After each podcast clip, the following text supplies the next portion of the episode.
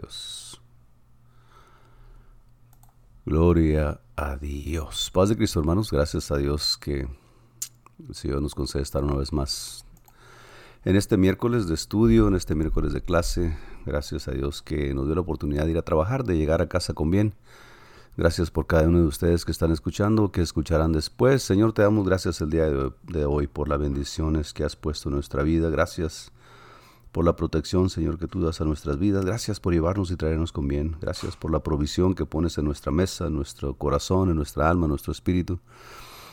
Reconocemos, Señor, que siempre todo viene de ti. Te damos gracias a ti. Lo que somos, tenemos, sabemos, entendemos, lo hemos recibido de tu parte y a ti sea la gloria y la honra. Te pedimos por aquellos que están enfermos, para que tú seas sanidad para ellos, Señor, y traigas consuelo al corazón de alguien que haya perdido un ser querido porque sabemos que tu Espíritu Santo es el que consuela y el que trae fortaleza de nuevo al alma.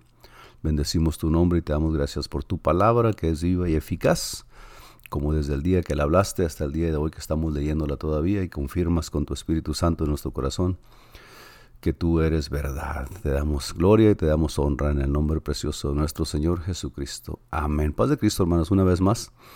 Estamos ah, este miércoles estudiando la lección relaciones personales, parte número dos. Mirábamos las relaciones personales. La parte número uno, el miércoles pasado, hablábamos acerca de que, bueno, el Señor, el gran mandamiento que dio es amarás al Señor tu Dios con todo tu corazón, pero decía él, Señor Jesús, que también tenemos que amar a nuestro semejante como a uno mismo, y esa es, dice el Señor, amarás a tu prójimo como a tú mismo, de estos dos mandamientos depende toda la ley y los profetas. ¿Cuáles dos? Bueno, pues amarás al Señor tu Dios con todo tu corazón, con toda tu alma y con toda tu mente. Dijo el Señor Jesús, este es el primer y gran mandamiento. Y el segundo es semejante, amarás a tu prójimo como a ti mismo. De estos dos mandamientos depende toda la ley y los profetas. Así es de que el Señor nos dejó instrucciones para tener relaciones básicas, relaciones con Dios, relaciones con los hombres, relaciones con uno mismo, una buena relación, un buen concepto de uno mismo, ah, para tener asociaciones personales correctas, sanas, con la familia, con la familia de Dios, los hermanos en la iglesia, el cuerpo de Cristo, en el empleo, en el trabajo, ah, y también, ¿por qué no?, con el gobierno, porque miramos que toda autoridad es establecida por Dios, y eh, relaciones con otra gente, ¿no? El día de hoy vamos a mirar las relaciones personales, parte número dos, aunque esta es la tercera clase de esta, de esta serie o de este tema, relaciones personales. Pero el día de hoy vamos a entrar a esta segunda parte y vamos a dar conclusión a la lección relaciones personales. Dice aquí el escritor, cultivando la afabilidad y el buen uso de las palabras, ser afable, ser amable, ser tranquilo, ser respetuoso, ser...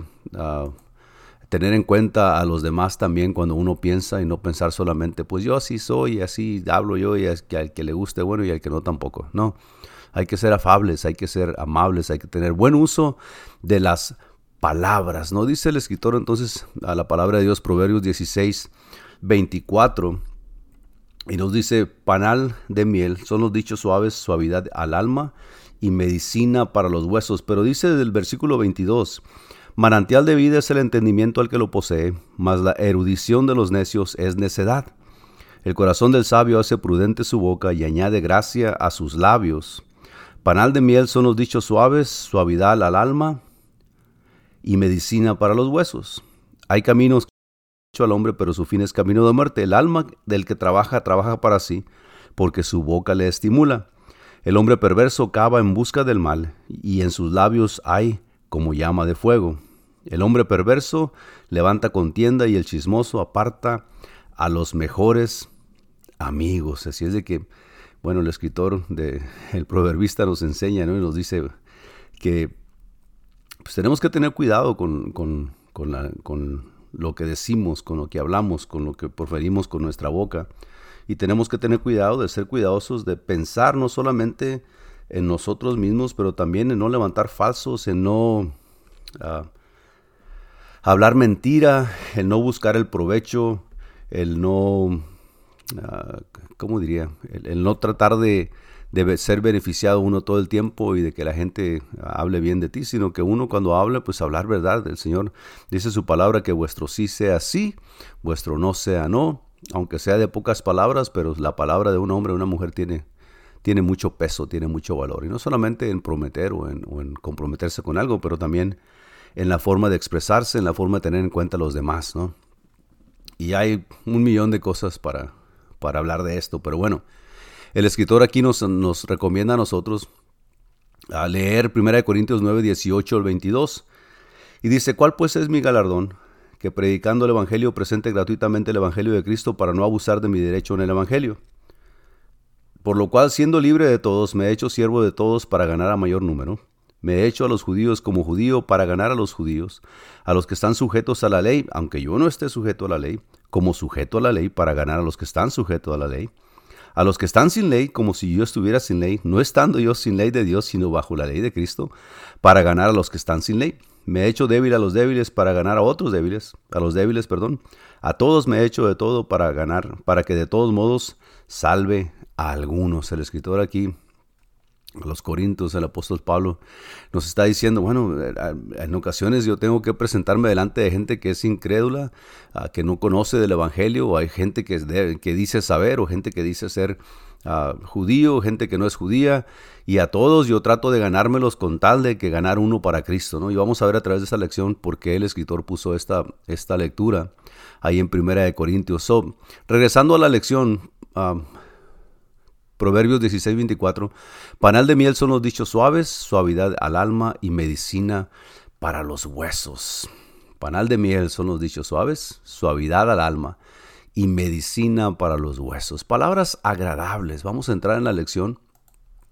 Y el escritor pone aquí el primer punto que hace, es palabras agradables. Uno de los modos más fáciles de formar o romper relaciones es a través de las palabras. Es por eso que la Biblia nos exhorta que usemos palabras agradables. Las palabras pueden hacer de una persona ordinaria una persona atractiva o de una persona atractiva una persona repugnante. Probablemente todos hemos encontrado a alguien así, ¿no? Las palabras pueden sanar heridas profundas o poner sal en ellas, hacerlas que duelan más todavía. Las palabras pueden calmar un temperamento perturbado o provocar a un hombre a la ira. Las palabras, ah, manzana de oro con figuras de plata, ¿no? Son las palabras dichas como conviene. Palabras agradables. El, escritor empieza esta lección hablando de esto. Uno de los modos más fáciles de formar o romper relaciones es a través de las palabras. Palabras. Las palabras. palabra escrita, palabra dicha, palabra en texto, palabra en email, palabra en voicemail, palabra como sea en una nota pero especialmente las palabras habladas, ¿no? lo que nosotros decimos a la demás gente. Las palabras pueden dar esperanza a los desanimados o hundirnos en el hoyo de la desesperación.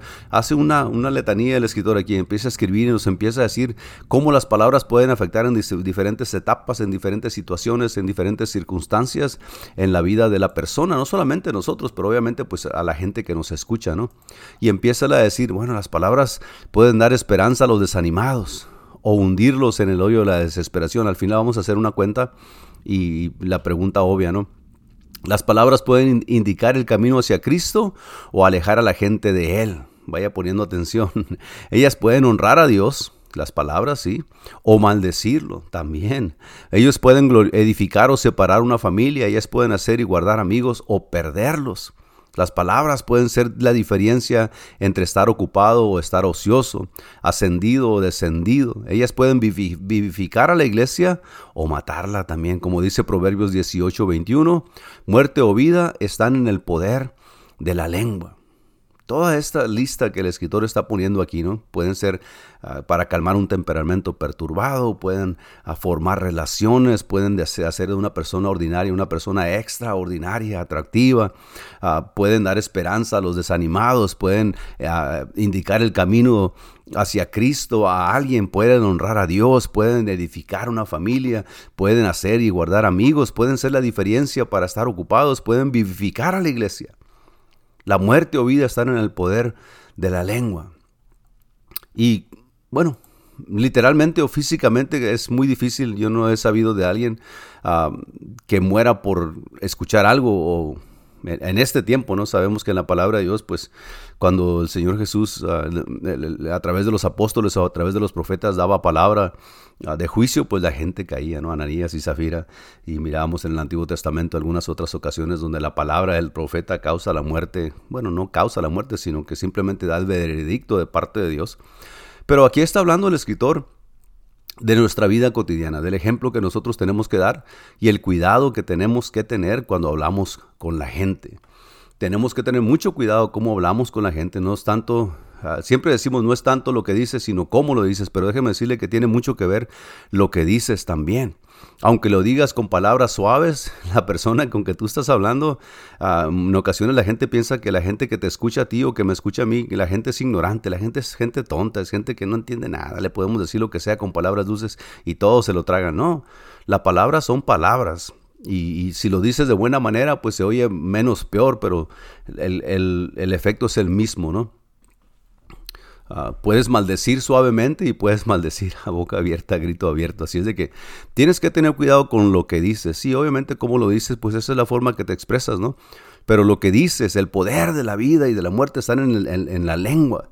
Muerte o vida están en el poder de la lengua. Proverbios 18, 21. Todo lo que leímos, dar esperanza, llevar hacia Cristo, todo lo opuesto a eso también puede ser provocado por la causa de nosotros estar descuidados en cómo hablamos con la gente, con nuestros hermanos, con la esposa, con el esposo, con la familia, con los hijos, en la iglesia, en el mundo, en el trabajo. Ah, todo eso tiene un, efecto adverso, contrario a levantar a la gente, la puedes derribar, la puedes tumbar. Nunca asumas que la gente no entienda lo que estás diciendo porque eres muy bueno o eres muy buena para hablar palabras y puedes echar mentiras y puedes ofender a la gente con palabras dulces y suaves. Eso también es del diablo, eso también es ofender a la gente, no es hacer menos. Dice la Biblia que, que hay de aquel que diga a su hermano necio, que lo llame necio. O tenga mucho cuidado, no se deje llevar por ah, que le voy a decir estas cosas así suavecito, aunque lo estoy ofendiendo, ni cuenta se va a dar. No, no, no. Tus palabras tienen mucho peso. Tu reputación personal, dice el escritor, será establecida por este trocito de carne entre tus dientes, y no es la carne que te comiste ayer, los tacos de pollo que te comiste, es, esa lengua que hay entre tu dentadura, ¿no? Entre tu paladar, es esa lengua. Las palabras que salen de tu boca dejarán una impresión duradera en la gente. Nosotros ya mayorcitos de 50 para, para, arriba, todavía tenemos en memoria palabras que fueron dichas ya sea a nosotros o que escuchamos de parte de alguien hacia alguien más. Por por lo que tú quieras, por cosa extraña o porque así tiene que ser. Ah, en ocasiones las palabras se quedan clavadas en el corazón de la gente. Mucha gente batalla el día de hoy con situaciones, con situaciones personales, con situaciones anímicas, anémicas, perdón, no anémicas, anímicas, de, sentido, de encontrar quiénes son, de saber que pueden hacer algo más porque alguien en, en su niñez o en su adolescencia les dijo que no servían para nada y les dijeron que nomás iban a servir para esto y para aquello. Y la gente se lo cree y el día de hoy todavía siguen batallando con eso porque ya hace 30, 40 años alguien les dijo eso y no han podido salir de ahí, no han dejado que Dios los haga libre con eso. Pero esa persona que los dijo también, acuérdese que va a recibir su castigo. El Señor, vamos a mirar un poquito más adelante, de toda palabra ociosa que salga de vuestra boca. Hay que dar cuenta. So dice el escritor, pues, dice que ah, el uso que hagas de tu lengua no, no solo rotula tu carácter, sino que afectará los destinos eternos de aquellos a quienes tú hables, el, destino eterno. Y, y, claro, nosotros como somos muy ocurrentes y somos muy expresivos y somos muy sanguinarios o somos muy pasivos, depende de tu personalidad de acuerdo a la psicología. O si te quieres meter ahí, pues allá tú, pero a mí no me interesa mucho eso. Lo que sí me interesa es guardar la palabra como el Señor dice, pero el escritor nos enseña el uso que tú hagas de tu lengua para hablar, no solo rotula tu carácter, no solo moldea, forma y no solamente da idea a la gente de qué tipo de carácter tienes tú sino que afectará los destinos eternos de aquellos a quienes tú hablen. Está, está bien tremendo. Con razón, dice el escritor, voy a, volver a esto en un segundito. Con razón Jesús dijo, de toda palabra ociosa que hablen los hombres, de ella darán cuenta en el día de juicio, porque por tus palabras serás condenado. La impresión que tú causas en, los demás cuando tú hablas. El, el, efecto que tienen tus palabras en los demás cuando tú hablas. Hay gente que puede mover multitudes nomás porque son buenos para hablar y tienen un carisma tremendo. Hay gente que puede convencer a alguien de comprar algo que no quiere comprar. y, los, con las palabras lo convencen, la convencen y al rato están todos endrogados. Hay gente ah, que puede ah, engañar a la gente con palabras ah, lisonjeras, dice la palabra de Dios, ¿no? que tengamos cuidado con esa gente que nomás te andan chuleando y siempre te dicen, también te están echando puras mentiras. Hay gente que, que tiene capacidad, que tiene ese, carisma para, para pararse enfrente de una multitud de miles de gentes y y hacerlos que se suiciden todos juntos. Y, ay, va a decir, ya se metió en cosas pesadas. No, la, historia, la historia reciente de nosotros en, este mundo, en este país, así lo enseña. Han pasado casos donde la gente se deja llevar por las palabras de un hombre, de una mujer, y terminan haciendo una atrocidad. ¿no? Entonces tienes que tener mucho cuidado porque tus palabras tienen mucho efecto ah, y sobre todo tienen efecto eterno en la gente con que tú hables. Mira, la forma que hablamos con nuestros hijos, la forma que hablas con tu cónyuge, tu esposa, tu esposo, la forma que hablas con tu familia inmediata puede tener un peso tremendo en, lo, en el concepto que ellas tengan de Dios o de la iglesia o de la obra del Señor o del reino de Cristo o del poder de Dios, aún de la misericordia y del amor de Dios. Depende cómo tú te expreses de Dios, ellos van a entender que Dios es así porque si tú dices servir a Dios, entonces ellos también van a ser afectados de la misma forma. Entonces, si nosotros hablamos siempre lo justo, lo honesto, lo de buen nombre, lo que es verdadero, dice el apóstol, entonces también van a escuchar que el Dios que nosotros servimos es Dios verdadero. Y no solamente lo van a escuchar, sino te van a mirar a ti hablar con la gente, con los demás. Ah, cuando estás en una posición de poder, cuando estás en una posición de autoridad, si abusas de la autoridad, si abusas del poder que te fue ah, encomendado a ti, pues ellos también se van a dar cuenta, ¿no? Y eso pesa en el sentido eterno, es, eso trae ah, consecuencias en, donde la gente en ocasiones va a parar. So, tenemos que tener mucho cuidado. Las palabras Mucha gente dice, en inglés hay un dicho que dice, uh, Sticks and stones will break my bones, but words would never hurt me.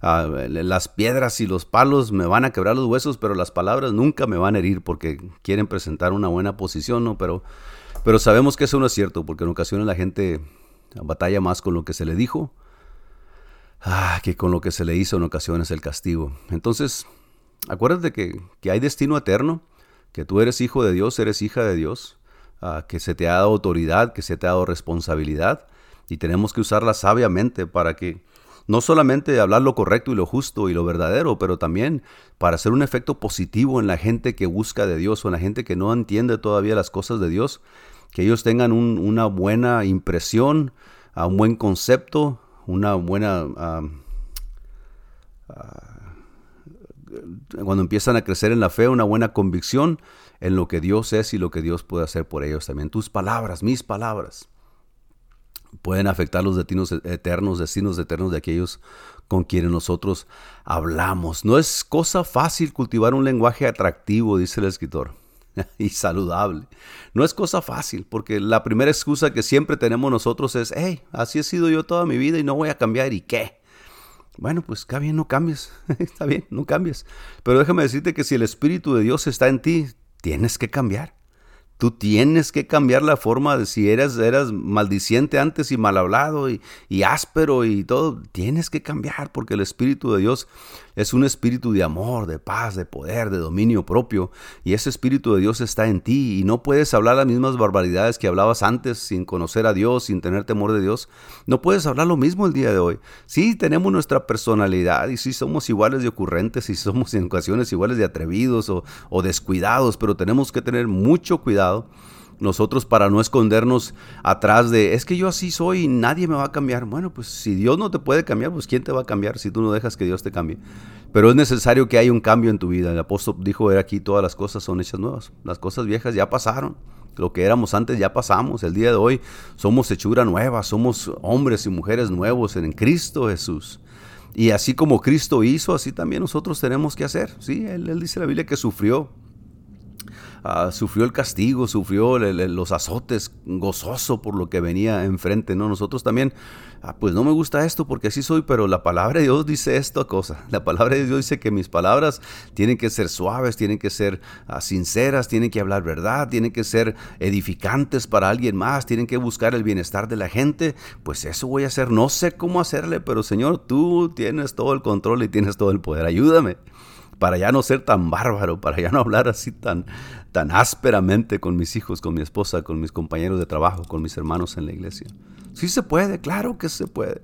Todos esos hombres y mujeres que Dios tocó en su ministerio terrenal, que Jesús tocó, que llamó a su ministerio, que anduvieron con él, todos ellos cambiaron. La gente piensa que Pedro se quedó así de atrevido y todo el tiempo andaba con la espada en la mano tumbando orejas. No, no, no. Pedro, el Señor lo transformó de una forma tremenda. Pablo, ni se diga, las mujeres que andaban con Jesús, igualmente, el, el Señor hizo una transformación en ellos.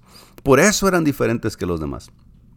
Entonces, dice el escritor, no es cosa fácil cultivar un lenguaje atractivo y saludable, porque toda la naturaleza de bestias y de aves y de serpientes y de los seres del mar se doma y ha sido domada por la naturaleza humana, pero ningún hombre puede domar la lengua, que es un mal que no puede ser refrenado, llena de veneno mortal. Santiago 3 del 7 a 8. Esto es antes de que el Espíritu de Dios habite en ti. Esta escritura nos hace saber que es humanamente imposible domar la lengua, pero con Dios el Señor, le dijeron al Señor, si esto es así, pues, pues ningún hombre va a ser salvo. Pero Jesús les contestó, bueno, mira, lo que es imposible para el hombre es posible para Dios, pero con Dios todas las cosas son posibles.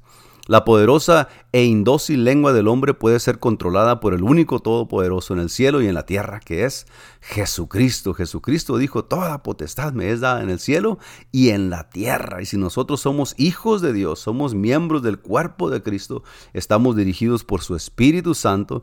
Y si tu Espíritu Santo, el Espíritu de Dios, eh, dirige tu vida, pues obviamente que hay un lenguaje nuevo, hay una palabra nueva, hay un comportamiento nuevo, hay una convicción nueva, hay una forma, hasta los manerismos en ocasiones cambiamos porque, bueno, lo que hacíamos antes no está bien, pero el Espíritu Santo ahora nos ha investido de un hombre nuevo, dice el apóstol, la vestidura de Cristo.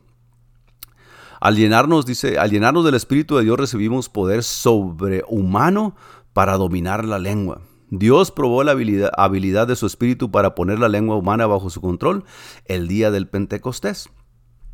Y pudiéramos estar ahí un rato, pero ya hablamos del Espíritu Santo y el hablar en lenguas en una ocasión hace como unos cuatro o cinco um, lecciones atrás, ¿no? Pero, pero el Espíritu de Dios, ah, si el Espíritu de Dios puede provocar cambio en nuestra vida, también el Espíritu de Dios puede provocar cambio en nuestro hablar y nuestro, en nuestro lenguaje. Con la ayuda de Dios nosotros podemos controlar comunicación controlada por el Espíritu. Nuestras palabras, y no es de que estemos nosotros recibiendo palabras y cada palabra que digas el Espíritu te la está dictando, no, no, no necesariamente, pero dice nuestras palabras, aquí es donde entra el control del Espíritu Santo, nuestras palabras serán honestas, bondadosas, edificantes, graciosas o chistosas, no, sino llenas de gracia, afables y puras, mientras estén controladas por el Espíritu. Ayúdame, Señor. Ayúdame, papá, ya no quiero hablar como hablaba cuando no te conocía. Y ahora que te conozco, pues yo quiero cambiar mi lenguaje porque sé que no te agrada a ti. Palabras de verdad, edificantes, llenas de gracia, de bondad, afables, puras. Dice el apóstol en Efesios 4:25, desechando la mentira, hablad verdad cada uno con su prójimo. Número uno, verdad. Todo hombre sea pronto para oír, tardo para hablar, tardo para hablar. No siempre ser los que están hable y hable y hable. Yo sé que hay mucha gente que le gusta hablar y que no dejan tener una conversación nunca porque siempre es un monólogo, ¿no? Siempre ellos tienen la palabra o ellas tienen la palabra y la gente pues no puede ah, no puede meter una palabrita ahí para eh, ser parte de la conversación. Pero dice, todo hombre sea pronto para oír, tardo para hablar. O sea, ahí en Santiago 1.19. Salomón el sabio dijo, y de la multitud de palabras, la voz del necio, entre más hablas, más te equivocas, entre más hablas, más barbaridades dices, entre más hablas, más faltas cometes. Dice, aún el necio, dice Eclesiastés, ah, Proverbios, perdón, aún el necio cuando calla es contado por sabio cuando guarda silencio, cuando escucha. Hay sabiduría en saber escuchar. Mucha gente sabe mucho hablar y tiene mucho para hablar, pero no saben escuchar. Dice un viejo canto, dice, un viejo búho vivía en un encino, en un árbol. Entre más oía, menos hablaba. Entre menos hablaba, más vivía. ¿Por qué? Pues porque no, no se daban cuenta sus enemigos que ahí estaba y no se lo podían comer. ¿no? ¿Por qué no invitamos a este viejo búho sabio? ¿Por qué no en ocasiones no cerramos la boca y dejamos que la gente hable y nosotros escuchar? La gente de Dios, dice el escritor, por encima de toda la gente, debe ser conocida por sus palabras gratas, agradables. Busquemos elogiar a la gente. Expresando nuestro precio, siendo bondadosos, sencillos, verídicos y puros en nuestro lenguaje, donde quiera, diariamente, en todos los casos, con todos. O sea, que no hay que guardar las palabras pulcras y las palabras bien dichas y correctas y amables y afables para, para cuando vayamos el domingo en la iglesia, ¿no? Y bien peinaditos y con corbata y, y usted con su velo y su vestido decente y todo para hablar correctamente y salir de ahí hablando barbaridades, ¿no? Así como habla en la iglesia, así debería hablar en la calle y en el trabajo y en la familia y en la escuela y donde vas. Dice, Dios quiere que tomemos control de nuestras lenguas y quiere ayudarnos a tener buenas relaciones. Acuérdese que estamos hablando de relaciones personales por amor a su nombre. Acuérdate que las palabras que hablemos determinarán en gran parte la clase de relaciones que tendremos en nuestro hogar, en el trabajo, en la escuela, en la iglesia y en todo lugar. Las palabras que hablemos van a determinar qué tipo de relaciones tenemos con nuestros hijos, con nuestro cónyuge, con nuestro pastor, con nuestros hermanos en iglesia, con nuestros compañeros de trabajo, con las autoridades con las que nos topamos en ocasiones. El tipo de lenguaje en ocasiones va a dictar. ¿Qué tipo de relaciones vamos a tener en estos ambientes, ¿no? en estos ámbitos de nuestra vida? Número dos, ganando amigos. Debemos crecer en el amor y mejorar nuestras relaciones con la gente por el simple deseo de querer estar bien con otros. Dijo el Señor, buscad la paz y la santidad, sin la cual nadie verá al Señor en ocasiones la paz se pierde por una palabra maldicha. La paz en ocasiones se aleja de nosotros porque somos ásperos en nuestro hablar. Y la gente, pues, ¿cómo va a venir a pedir consejo a usted que es cristiano, a usted que es cristiana, si la escuchan hablar barbaridades de la vecina, ¿no? o del vecino, o, del jefe de trabajo, o del pastor en la iglesia? ¿Cómo van a venir a acercarse a preguntarte qué tipo de fe tienes o por qué eres así si te oyen hablar puras barbaridades? Entonces, dice el escritor, debemos crecer en amor y mejorar nuestras relaciones con la gente por el simple deseo de querer estar con otros. Nuestra nueva personalidad manifiesta los frutos del Espíritu. Acuérdense que más el fruto del Espíritu es, atraerán a otros hacia nosotros. Nuestras vidas transformadas nos darán numerosas ocasiones para compartir las nuevas de salvación. Nos volveremos, como fue nuestro Señor, amigos de pecadores. Nuestra timidez y aislamiento causado por temores se disolverán cuando el amor perfecto de Dios eche fuera nuestros temores, según Juan 4, 18. No son muy tímidos, son muy así. Bueno, qué bueno, gracias a Dios, que puede controlar su hablar a través del Espíritu Santo, pero también es necesario que hable con la gente de Cristo. En este frío y hostil mundo, Pocas personas han tenido a alguien que muestre interés genuino en ellos. Casi todo el interés que la gente muestra en todas partes por lo regular es con el fin de sacar provecho de la gente. Así de sencillo. De sacar provecho personal, de sacar provecho para su compañía, de, sacar provecho para el dinero, de sacar, ah, qué sé yo. Casi toda la gente que se acerca a otra gente es con el fin de sacar provecho, de una u otra forma. Son muy, muy poca gente en el mundo experimenta ah, ah, que alguien muestre interés genuino en ellos, interés como Cristo como Jesús mostró interés, dice que él mirando las multitudes, ah, dice que tuvo compasión de ellas porque estaban como ovejas sin pastor. Jesús miraba a las multitudes en Israel. en las ciudades que iban de aquí para allá y de allá para acá, la gente se amontonaba y, y Jesús miraba que andaban como ovejas sin pastor, no se compadecía de ellas. Dice la palabra de Dios, mi diestra, mira a mi diestra, dice el salmista, y observa, pues no hay quien me quiera conocer. No tengo refugio, ni hay quien cuide de mi vida. Dice el, escritor ahí en Salmo 142, nadie, nadie, nadie quiere conocer, nadie quiere ah, interesarse por, los, por las necesidades de alguien más. Existen, existen muchas almas vacías y solitarias que nunca han tenido, dice el escritor, realmente alguien que se preocupe por ellos o se den tiempo para que se les conozca. Alguien que se preocupe por ellos o que se den tiempo para que se les conozca. No solamente decir, mira, te traje este sándwich para que comas, pero en ocasiones la gente no tiene quien las escuche, no, no, no, no tiene quien se siente a platicar con ellas. Comúnmente alguno fuera de la iglesia no tiene más que una amistad superficial. No es raro que muchos sean rechazados y no sean queridos por sus propios familiares en ocasiones. Y nadie puede interesarse más por ellos que la gente de Dios. Y si nosotros no nos preocupamos, entonces ¿quién? Hubo alguien hoy que pasó a tu lado y clamó silenciosamente. La gente anda caminando de aquí para allá. Y de allá para acá en ocasiones nomás necesitan que alguien los escuche, que alguien les diga, yo tengo a, alguien, yo conozco a alguien que, que puede traer consuelo a tu alma, a tu corazón. Y en ocasiones es simplemente escucharlos a él o a ella y mirar de dónde vienen y por qué están así o qué es lo que traen en su corazón. ¿no? Siempre debemos hacer lo imposible por hacer amistad con la gente y constantemente debemos buscar medios de presentarlos a aquel amigo que es más amigo que un hermano, más unido que un hermano, o sea, a Cristo. Casi todos los ganadores de alma están de acuerdo que la mejor manera de ganar a alguien para Dios es ganárselo primero para uno mismo. En otras palabras, ganarse la confianza de la gente, que ellos miren el interés genuino que hay en ti por la, eh, preocupación que tienes por ellos, que, te interesa verdaderamente a saber de dónde vienen y que te interesa más que todo mostrarles el camino hacia el Señor, ¿no?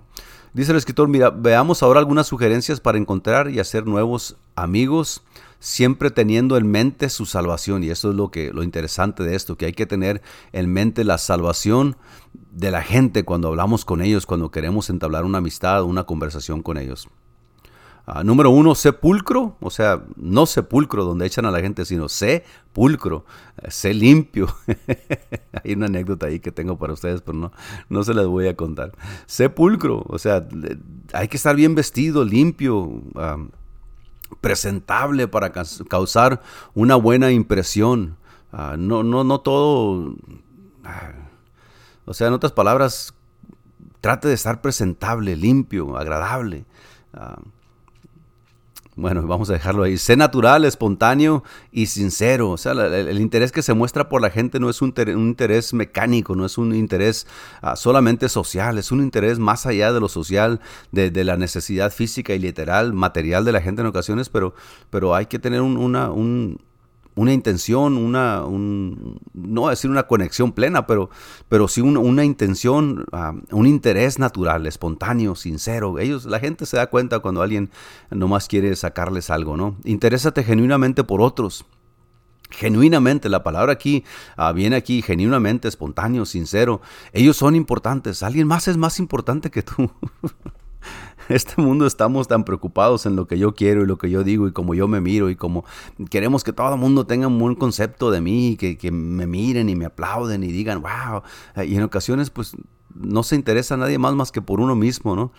Ellos son importantes, interésate genuinamente por otros, mantén una gran sonrisa del Espíritu Santo, que, que se mire, que, que, lo que tú predicas es agradable al oído, al corazón, que lo que tú hablas de Cristo es algo que has experimentado en tu vida personal y que te ha traído gozo y paz a tu corazón, ¿no? No digas, hey, quieres ser como yo, vas a la iglesia ahí para que esté yo. No, no, hay que presentarles el, el, el, el Evangelio de Cristo es amor. Haz todo lo posible para saludar a la gente entusiastamente. Ah, salimos de la pubertad, salimos de la adolescencia y entramos a la juventud en ocasiones y no sabemos cómo saludar a la gente, no siempre somos muy retraídos, andamos escondiéndonos atrás de, las faldas de mamá todavía o de los pantalones de papá, andamos con la cabeza agachada, ¿no? aprende a relacionarte con la gente porque eres hijo de Dios, eres hija de Dios y vas a presentar al Rey de Reyes y vas a compartirle las buenas nuevas de salvación que Él te dio a ti y que cómo Dios ah, tuvo misericordia de ti, ¿no? Haz lo posible por saludar a la gente entusiastamente.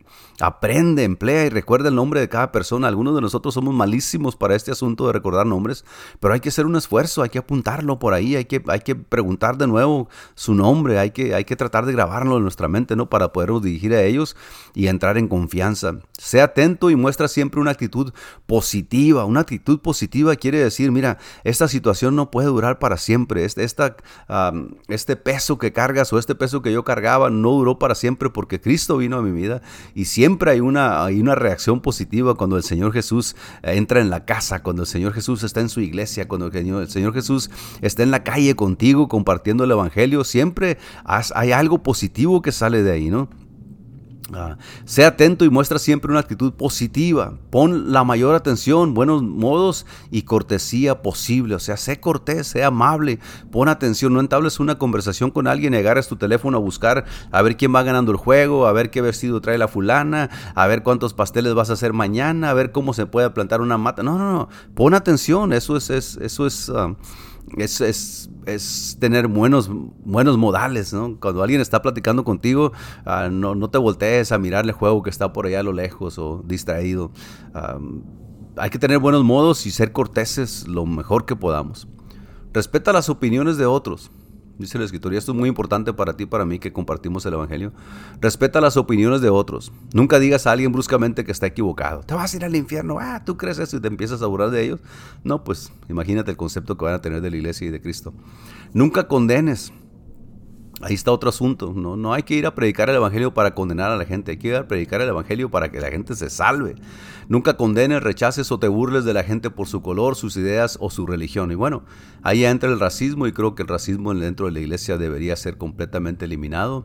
Y si tú eres alguien que piensas que eres alguien porque eres de este color o de aquella, de aquella tribu, de aquella... Uh, qué sé yo, de ese pueblo donde saliste, déjame decirte que, estás muy equivocado y estás muy equivocada si piensas ser superior a alguien, porque dice la Biblia que nadie tenga mayor concepto de sí mismo que el que debe tener, sino considerando a los demás como superiores a sí mismos. es de que este asunto de, condenar, rechazar o burlarse de la gente por su color o sus ideas o su religión, no puede estar presente dentro de la iglesia. De hecho, pues la palabra aquí operativa es burles, la burla, no te puedes burlar de los demás, no. Ahora, ¿cómo testificamos a los amigos? Bueno, uno de los mejores métodos de ser un buen conversador, dice el escritor, es simplemente siendo un buen oyente. Cuando otros hablan debemos siempre escuchar cuidadosa y atentamente. Trata de entender el, punto de vista de la otra persona. Y esto es un poco difícil de, practicar, de ponerlo en la práctica, ¿no? Ponerse en los zapatos de la otra persona y tratar de entender por qué creen eso, por qué se expresan así. Ah, por qué hacen las cosas que hacen o por qué ah, creen lo que creen. Hay que ponernos en, sus zapatos también y, no para ser convencidos de ellos, obviamente, pero, pero simplemente para entender el trasfondo de sus palabras, de por qué se expresan así, por qué ah, están sufriendo esto o lo que sea. Hay que, hay que ser un buen oyente. Trata de entender el punto de vista de la otra persona. Habla en términos de interés de otros acerca de la familia, ocupación y creencias. No te presentes y no les cuentes tu vida y que mi niño y que el gato que tengo y fíjate que mi perro. No, trata de escuchar de lo que ellos tienen que decir. Eh, muestra interés en lo que ellos están diciendo acerca de su familia, de lo que su, de su ocupación, de sus creencias. Y luego viene una serie de preguntas, ¿no? Parecen preguntas muy entrometidas, pero obviamente tú no vas a hacer todas estas preguntas en todo el tiempo, sino simplemente cuando se preste la ocasión puedes hacer preguntas de esto, ¿no? Veamos una serie de preguntas para llevar a cabo una conversación amistosa. No vas a hacer estas preguntas de corrido otra vez. Hola, ¿cómo te llamas? Vas a preguntar el nombre de la persona, vas a tratar de, de mantener su nombre en tu mente, ah, si vives cerca de acá o si eres soltero o casado, hace mucho tiempo, tienes hijos, cuántos, cómo se llaman, qué edad tienen, tienes parientes, de dónde. Bueno, es una serie de preguntas que, que te puedes pasar el tiempo de la conversación preguntando, pero lo que está haciendo el escritor aquí, estas son preguntas excelentes para encontrar un interés común y desarrollar una amistad. Este, estudias, qué es lo que estás estudiando, te gustan los deportes, tienes en qué te tienes, tienes algunas otras aficiones, ah, tienes hijos, estás casado, estás casada. Estas son preguntas excelentes, dice el escritor. En este punto hasta puedes obtener su número de teléfono u otro dato para poder comunicarte en el futuro. Te estás haciendo amistad con alguien y mira, pues eh, vas a tener un tiempo para compartir estas otras preguntas. ¿Vas a alguna iglesia? Así dice que sí, pues a qué iglesia vas y cuándo, cuándo te reúnes ahí, quién es tu pastor, ah, te gusta estar ahí, estás activo, ¿Qué, qué es lo que te toca hacer ahí, cuáles son tus creencias personales, o sea, en qué es lo que crees. Este modo inofensivo de abordar el tema religión te permitirá descubrir la posición acerca de Dios de tu nuevo amigo o conocido sin empezar a decirles te vas a ir al infierno porque no, la Biblia dice esto y no, hombre, estás condenado y tu familia también se va a ir junto contigo. No, no, no, no, no, Señor, mucho cuidado. Mucho cuidado, porque aquí lo que se trata es de presentar el Evangelio a través de una relación personal con alguien, a través de buscar una amistad con alguien y que esa persona mire que tienes interés genuino y, de bien para con ellos, obviamente, ¿no? Dice, debido a que has mostrado interés y has escuchado atenta y respetuosamente, sin prejuzgar, la persona que estuvo conversando contigo escuchará de la misma manera mientras tú simplemente compartes, con ella tu testimonio personal. O sea, tú escuchas a la persona, te cuenta lo que está pasando, lo que le gusta hacer, de dónde viene, a dónde va, a qué se dedica, a sus hijos, sus padres, sus, hermanos, su familia, su trabajo. Les das tiempo para que ellos ah, te compartan y eso abre las puertas también para que a su tiempo tú empieces a compartir también el testimonio personal que tú tienes, ¿no? El cómo compartir con efectividad tu testimonio será tema de la próxima lección, que por cierto, entre comillas, es la última lección que viene ah, de esta serie. Ah, de manual de discipulados.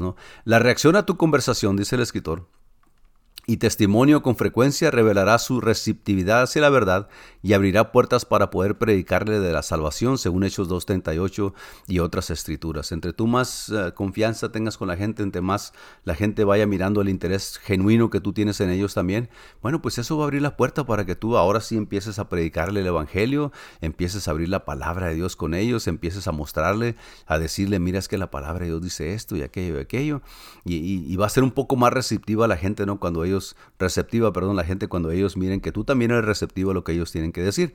Tal vez a la persona hasta le gustaría asistir a un servicio de la iglesia contigo, pregúntaselo, dice el escritor, y luego sigue adelante con una llamada, un mensaje, una visita personal, pero siempre insiste gentilmente en llevarle a la iglesia a participar de un servicio contigo. Y que vayan a la iglesia y luego te miren a alabar a Dios y miren que, que no vas a perder el tiempo ahí, que vas y adoras y estás atento a la palabra de Dios, ¿no? A veces es apropiado hacer una oración corta y sencilla con ellos antes de dejar su compañía.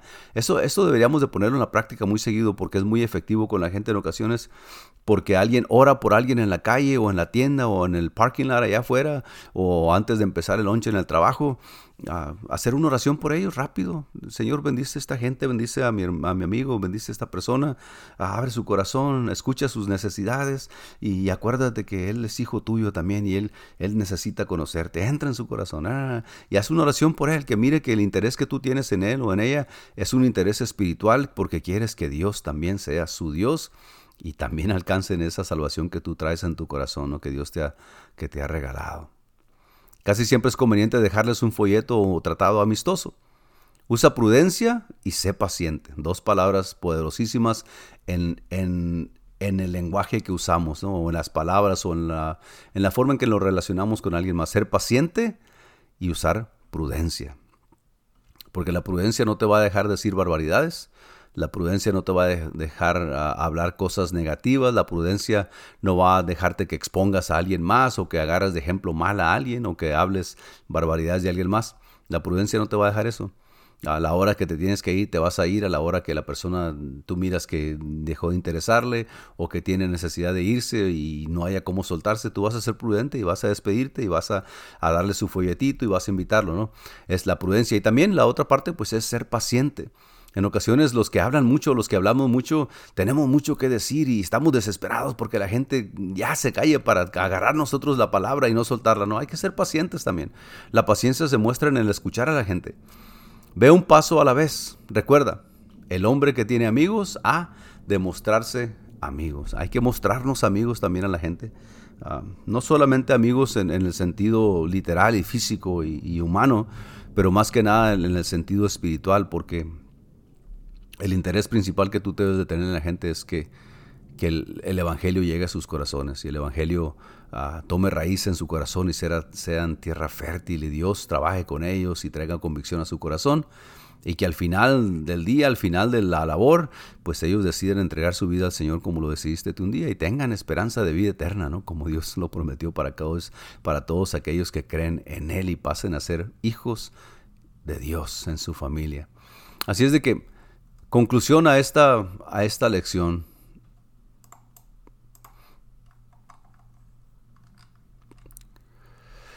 Ah, dice el escritor ya para terminar. Jesús dice que, dice que debes amar a Dios primeramente y a tus vecinos como a ti mismo. Leíamos esto en la clase pasada. El amor es el ingrediente, dice el escritor, más importante para poder disfrutar de las buenas relaciones humanas. El amor, el amor. Porque Dios es amor. Dice, tu amor por Dios se muestra por encima de todo en tu amor a tu prójimo. Y ahí es donde podemos cultivar relaciones personales, mostrar a la gente que nuestro amor es genuino y que viene de parte de Dios. Tu Dios es amor. Por ende, como cristiano posees el más grande potencial para tener relaciones personales gratificantes.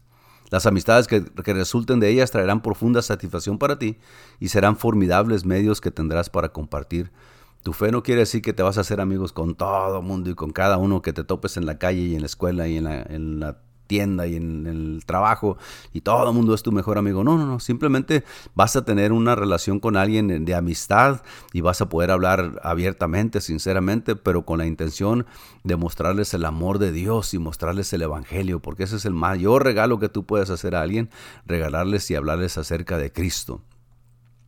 Las amistades que resulten de ellas traerán profunda satisfacción para ti y serán formidables medios que tendrás para compartir tu fe formidables medios. Eh, empiezas a tener ah, amistades aquí y amistades allá. Y claro, en ocasiones las amistades no quiere decir que participas de lo que la gente hace, simplemente que tienes una comunicación con ellos también y puede ser que a través de esa comunicación y a través de escucharlos, ellos, ellos deciden abrir su corazón y poco a poquito o de repente, ¿no? no, no tiene que ser como pensamos nosotros siempre, pero sí como dice la palabra de Dios. El amor es el ingrediente más importante para poder disfrutar de las buenas relaciones humanas. Si en verdad amas a tu prójimo como a ti mismo, le presentarás a tu Salvador, recordando siempre que para ser un testigo cristiano efectivo tendrás que mantener relaciones personales apropiadas, tanto dentro como fuera de la iglesia, para ser un cristiano efectivo. Un testigo cristiano efectivo pues ¿cómo vas a, dar testimonio a alguien si no te relacionas con ellos? ¿no? ¿Cómo te vas a parar una esquina a estar grite y grite y grite y grite y grite? No, hay, que hablar uno a uno a la persona, mirar la reacción de la gente, dejar que pregunten, escuchar qué traen en su corazón.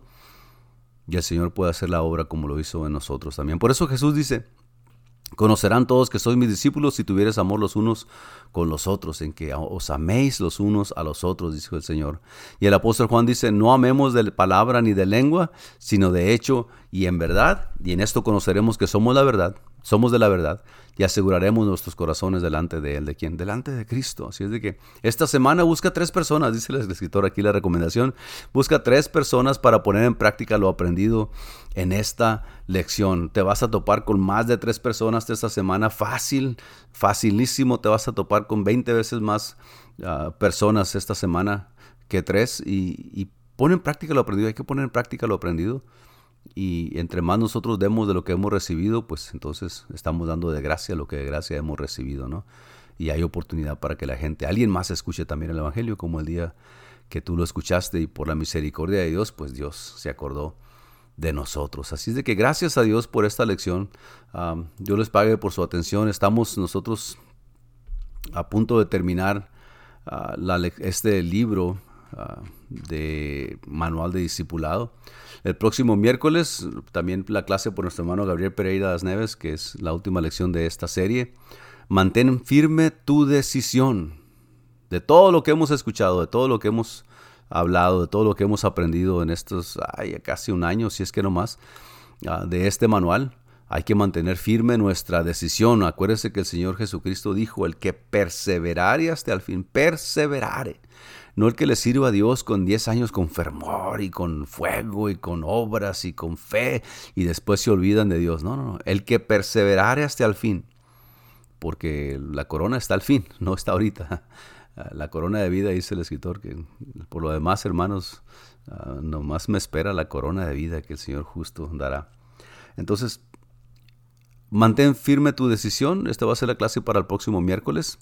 Romanos 2, 6 al 7, el cual pagará cada uno conforme a sus obras, vida eterna a los que perseverando en bien hacer, buscan gloria y honra e inmortalidad. Así es de que con la ayuda de Dios el próximo miércoles estaremos en, este, en esta serie terminando esta, este manual.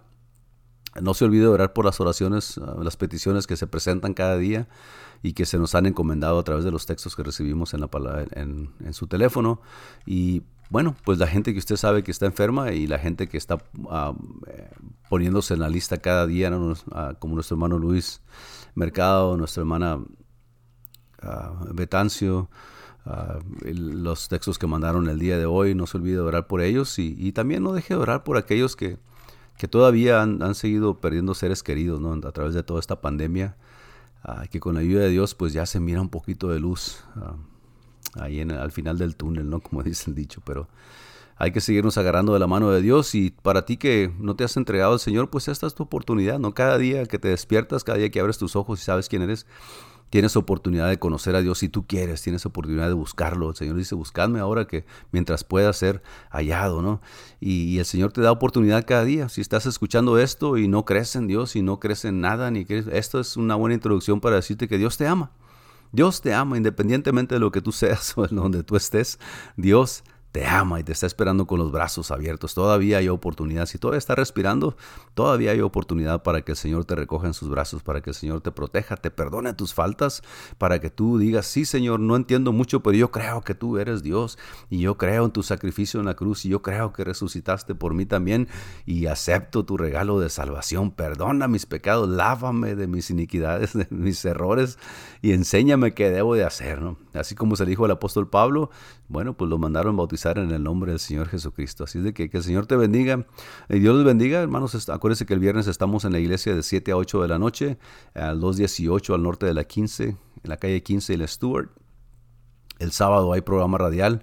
Uh, mil disculpas, el sábado tuvimos un poquito de problemas técnicos en, en, cabina, pero gracias a Dios que ya se resolvió el asunto y estamos entrenando, estrenando estudio para la gloria de Dios. Así es que el día sábado de 7 a 8 de la noche el programa radial La Voz Apostólica y el día domingo de 5 a 6 de la tarde uh, nuestro pastor nos seguirá predicando de la serie que tiene para nosotros, ¿no?